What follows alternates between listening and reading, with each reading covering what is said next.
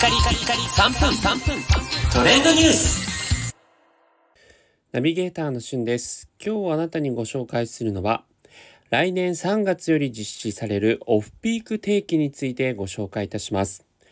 こちら JR 東日本の定例記者会見で6日に発表された事案なんですが、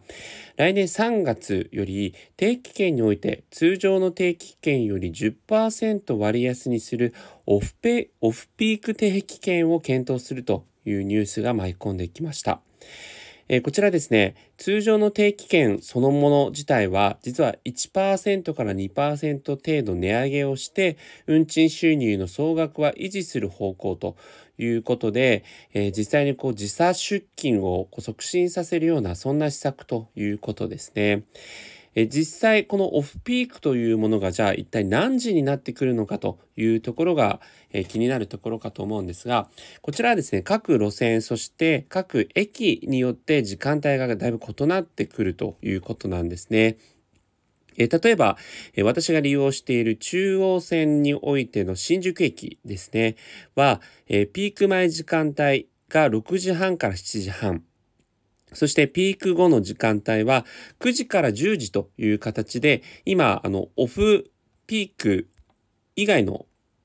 オフピークの時間帯にですね、あの実際にこの駅を利用すると改札を通った時のこうポイントですね、JRE ポイントに差が出てくるというところで、えー、実際にこのオフピーク時間帯というのが設定されるんですが、まあ、これと同等ぐらいにはなるんじゃないかなというふうに予測されています。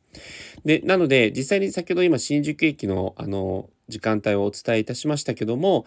えー、実際7時半から9時というこの時間帯に新宿駅を利用した方は、えー、実際にはこの JRE ポイントが付加されあのポイントにおいてこうそういうオフピーク出勤みたいなポイントが付加されないということになりますのでまあ8時とかにですね例えば新宿駅を利用するというようなものであると、えー、実際にこのオフピーク定期券というものはえ利用できないのか、まあ、追加で料金がかかるのか、そのあたりのね、全貌もちょっとまだ明らかにはなっていないんですが、まあ、どうせあの交通費をね、あの、お金かかるという時にこのオフピーク定期券であれば10%程度割安になるというのは非常にお得な制度なんじゃないかなと思います。えー、これを機にですね、まあ、個人の方は自分でね、えー、払わなければいけないんですけども、まあ、会社の方で実際にこういったオフピークの時間帯の、えー、推奨をして、えー、会社としての経費を少なくするというそんな方向も見られますね。